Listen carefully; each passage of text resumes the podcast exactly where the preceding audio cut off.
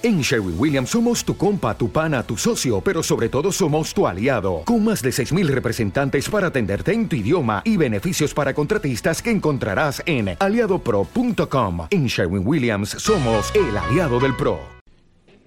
¿Se han vuelto las ballenas locas?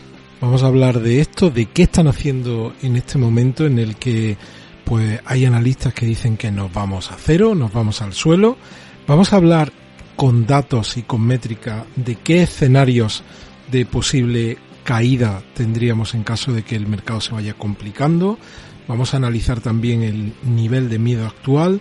Vamos a hablar del Salvador, de la adopción de Bitcoin, de la Fundación Cardano y por último hablaremos de lo que he dicho al principio, de dinero inteligente, ballenas también del ecosistema Ethereum y alguna métrica on-chain. Así que no te lo pierdas, vamos.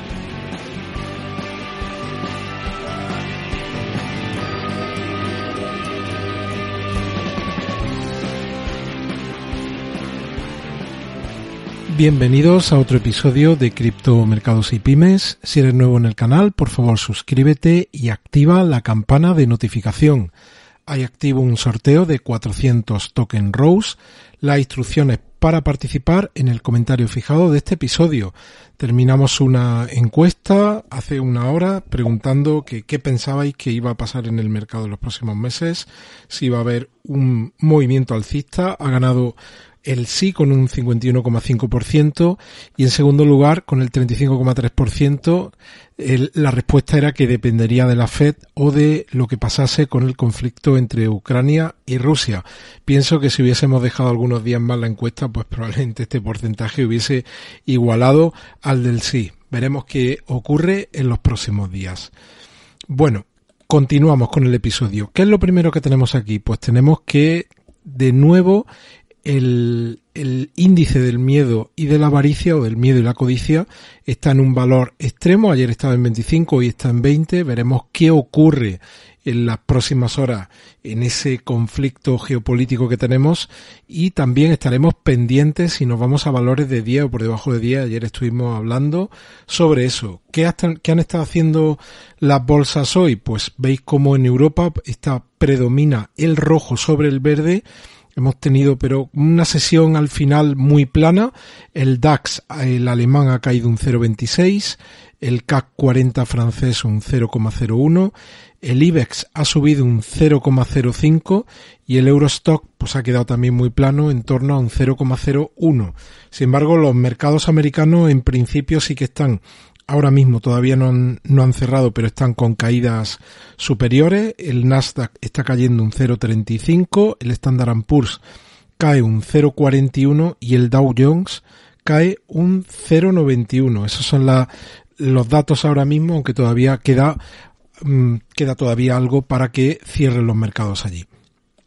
Viendo que están haciendo ahora mismo la cripto de mayor capitalización, vemos como Bitcoin ha recuperado parte del terreno que perdió ayer, está ahora mismo en 38.169 dólares y vemos como Ethereum sí que cae, BNB también está subiendo un 0.16 Terra Luna, sorprendente el comportamiento que está teniendo en estos dos últimos días.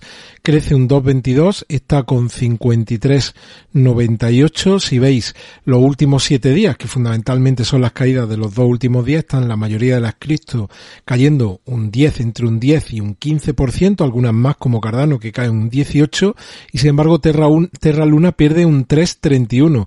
Vemos como Shiba Inu cae un 19% en estos últimos siete días, sobre todo por el movimiento de los dos últimos y está intentando recuperar el nivel de los 25, ahora, ahora lo veremos en el gráfico. Pues como veis, eh, algo se han recuperado los precios respecto a las últimas horas, pero todavía pues dejándose en el movimiento de los últimos siete días porcentajes significativos.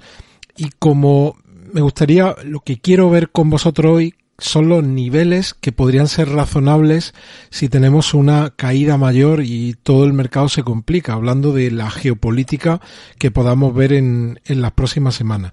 Bueno, pues como veis, el precio de Bitcoin está tocando esta línea eh, de tendencia descendente, como veis ha venido aquí a apoyar tanto la vela verde que de momento tenemos hoy como la vela roja de ayer. Estamos ahora mismo en 38.100. Veis como el RSI estocástico está claramente en zona de sobreventa y el RSI pues ya viene dibujando desde aquí de esta zona de máximos una caída interrumpida aquí, pero bueno, vemos cómo de momento la tendencia es a un movimiento descendente buscando este valor de los 30. ¿Qué es lo que tuvimos en el verano? En el verano tuvimos aquí el soporte de los 30 mil dólares. Es un soporte fuerte, pero algunos, eh, algunos comentarios, algunos tweets diciendo, oye, el Bitcoin se va a ir a 10.000, el Bitcoin se va a ir más abajo, pues os traigo por aquí este gráfico y para dibujar un escenario de precio mínimo, pues nos vamos a apoyar de este mapa de calor de la media móvil de 200 sesiones y vemos cómo, eh, cómo este, esta media móvil ha servido de soporte en los momentos de gran mercado bajista. Por ejemplo, entre enero del 2015 y octubre del 2015, también en enero de 2019 en el momento en el que se declaró la pandemia mundial en marzo de 2020 y cómo ahora mismo esa media móvil en el momento actual está en torno a los 20 mil dólares. Es decir, que poniéndonos en el peor de los escenarios, esto podría sí, sí que ser, digamos, el gran soporte en un escenario bajista. Hablamos de 20 mil dólares. Por poner un contexto de precio en ese, en ese escenario tan negativo de que podamos iniciar un mercado, eh, un cripto invierno en los próximos meses motivado pues por razones geopolíticas fundamentalmente porque el tema de la Reserva Federal ahora mismo ha quedado como en un segundo plano, aunque no nos podemos olvidar de él, pero con las circunstancias que tenemos entre, en el conflicto entre Rusia y Ucrania, pues ahora lo otro ha quedado un segundo, en un segundo lugar, lo retomaremos cuando corresponda. Bueno, pues esto ya nos da una cifra y hablamos aproximadamente de unos 20 mil dólares que podrían servir como grandísimo soporte en caso de que el mercado se complicase mucho en las próximas semanas.